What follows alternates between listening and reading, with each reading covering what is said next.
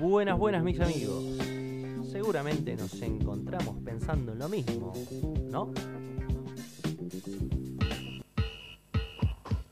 El señor presidente se puso muy cabrero porque Carlitos Menem está siempre primero.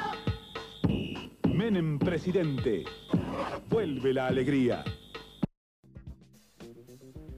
Seguramente todos escucharon hablar de una de las estafas más populares que identifican al ciudadano rioplatense. Me refiero al cuento del tío. Si bien constituyen un acto delictivo, es caracterizado como una estafa carismática, en la cual la víctima, depositando confianza en el estafador, es colaboradora necesaria para que el acto se lleve a cabo. Generalmente uno cae en estas trampas desconfiando de las instituciones y creyendo que las vías legales nunca son efectivas. ¿Por qué será?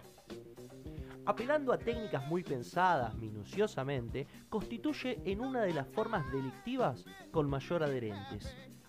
Hoy les voy a contar tres casos que obviando el infortunio de la víctima y condenando tal acto, no dejaron de parecerme simpáticas y ocurrentes. Así que ojo al piojo y vamos al punto. En el año 2005, una organización de inversores, muy conocida en la City porteña, decía vender maquinaria agrícola y camionetas doble tracción a muy buen precio antes de que fueran rematadas por la aduana.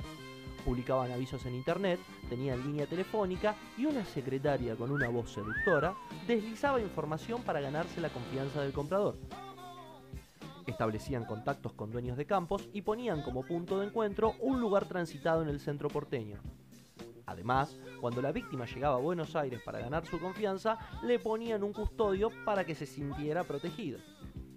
La compra, afirmaban, había que hacerla en efectivo. Los estafadores les decían que tenían que ingresar al Congreso con el dinero a terminar unos papeles para destrabar la maquinaria. ¿Vos me estás diciendo que en el Congreso se realizan actividades impurias? El comprador, junto al custodio, esperaba en un bar cercano que se realizara la transacción. En un momento determinado, el custodio, buscando en sus bolsillos un paquete de cigarrillos que no iba a encontrar, le decía al comprador que iba al kiosco frente al bar. Nadie, pero nadie, aparecía nunca más. El segundo caso, no menos importante que el primero, le ocurre a un empleado que cuando sale a su trabajo se encuentra con esta sorpresa. Lo primero fue la bronca descubrir que al coche le faltaba una de sus ruedas justo en el momento en que se disponía a usarlo.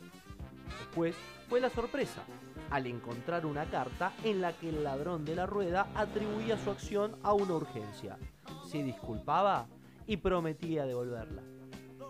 A la mañana siguiente, la sorpresa fue mayor. La rueda estaba en el lugar como si nunca hubiera sido robada acompañada por una carta de agradecimiento y entradas de regalo para ver un espectáculo, como una forma de compensación por las molestias causadas. Sorprendido, el dueño de casa no pudo evitar que se dibujara una sonrisa ante el curioso accionar del anónimo ladrón, y junto a su mujer decidieron usar las entradas.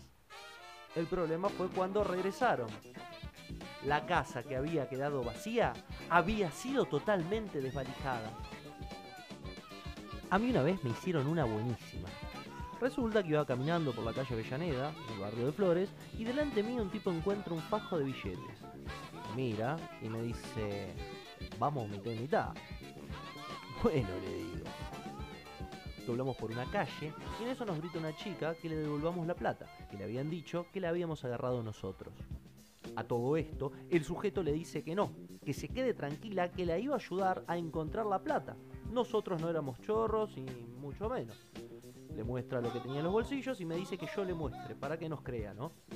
Yo como buen boludo le muestro la plata que tenía en los bolsillos, que no eran más que 200 pesos, más o menos. El tipo le dice que la va a acompañar a la comisaría, cuando se dan la vuelta me pone el fajo de billetes en la cintura y me dice que lo espere en la otra esquina para cuando vuelva. Obviamente me fui asustado, no quería saber más nada, había ido a comprar un pantalón y me había metido en una situación muy fea. Al estar yendo para mi casa, me sentía un poco culpable por la chica, al mismo tiempo que pensaba en qué me iba a gastar toda la plata. Cuando llego, me encuentro con que el fajo era un montón de papeles de diario y no tenía más plata en el bolsillo. Sí, señores, el tipo y la chica andaban juntos haciéndoles el cuento del tío al más boludo que encontraran. En este caso, era yo.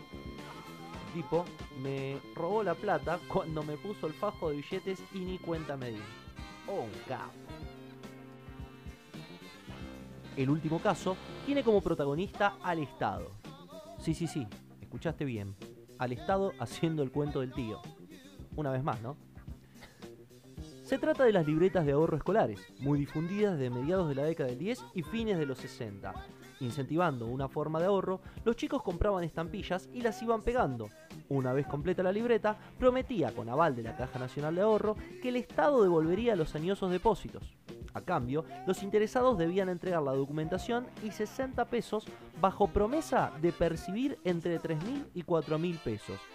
Como todos sabemos, intuimos o imaginamos, fueron tantas las devaluaciones sufridas en el país que dichos ahorros nunca más se cobraron. Esto es todo, todo, todo, amigos. Nos vemos en la próxima emisión. Bien, ya cumplí mi misión aquí. ¿De qué misión está hablando? Usted no hizo nada. Ah, no.